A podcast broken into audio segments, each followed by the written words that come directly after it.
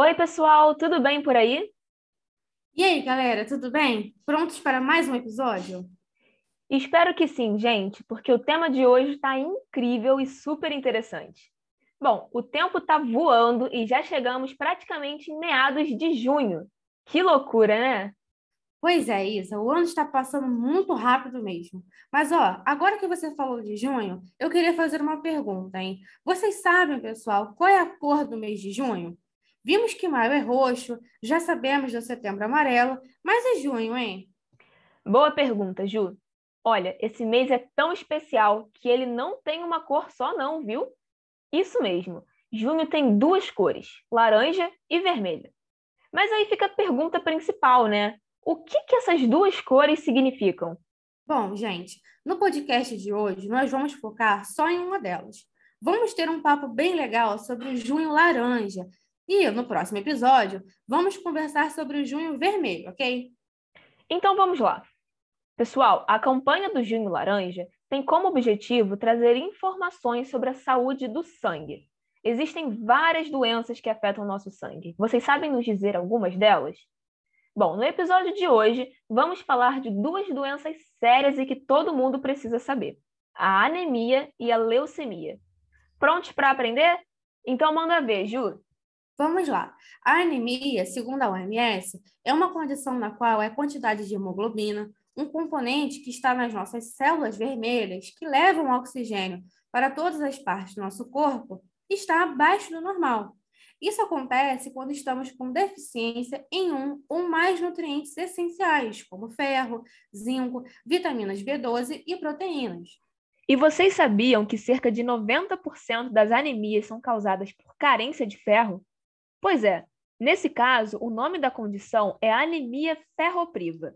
O ferro é extremamente importante porque ele está associado com a fabricação de células vermelhas, ou seja, nossas hemácias e também fazem parte da hemoglobina, que, como a Júlia já comentou, ajuda na oxigenação do nosso corpo. E os sintomas, pessoal? Como podemos identificar alguém que está com anemia?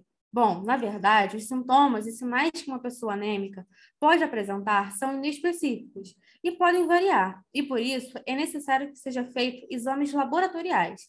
Aquele exame de sangue que todo mundo já fez, sabe? Mas apesar de ser necessária a realização desse exame, os pacientes anêmicos apresentam alguns sintomas em comum, como, por exemplo, cansaço generalizado, falta de apetite, palidez de pele e parte interna do olho, menor disposição para o trabalho e até mesmo dificuldade de aprendizagem nas crianças. E como mencionamos anteriormente, o ferro que está em baixas quantidades em indivíduos anêmicos pode ser ingerido em alimentos do nosso dia a dia, como carnes e vegetais. Entre esses dois, o ferro de origem animal é melhor aproveitado pelo organismo e suas fontes principais são carnes vermelhas, principalmente fígado de qualquer animal e outras vísceras, né, como um rim e coração, carnes de aves e de peixes. Mas ó, não se preocupem que tem opção de ferro para os vegetarianos de plantão também, viu? Alimentos como as folhas verdes escuras, que incluem agrião, couve, cheiro verde, e as leguminosas, como feijões, grão de bico e lentilhas, são ótimas fontes de ferro. Sem contar também as nozes e castanhas, que são ótimas escolhas. Então, não deixem de adicionar esses alimentos na sua alimentação diária, viu? Além da ingestão de ferro, esses alimentos são ricos em vitaminas e outras substâncias super importantes para o nosso organismo. Mas e a leucemia, hein? Aquela outra doença que mencionamos lá no início do podcast.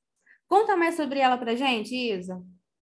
Bom, pessoal, a leucemia é uma doença maligna dos glóbulos brancos e que geralmente é de origem desconhecida. Vale lembrar que os glóbulos brancos são as nossas células de defesa e também são conhecidos como leucócitos. E a leucemia, pessoal, tem como principal característica o acúmulo de células doentes na medula óssea, que vão substituir as células sanguíneas normais. Mas que células doentes são essas, né? Bom, a verdade é que a nossa medula óssea é o local de fabricação das células sanguíneas e ocupa a cavidade dos nossos ossos. Nela são encontradas as células que dão origem aos glóbulos brancos, os leucócitos, né? Os glóbulos vermelhos, também chamados de hemácias ou eritrócitos, e as plaquetas.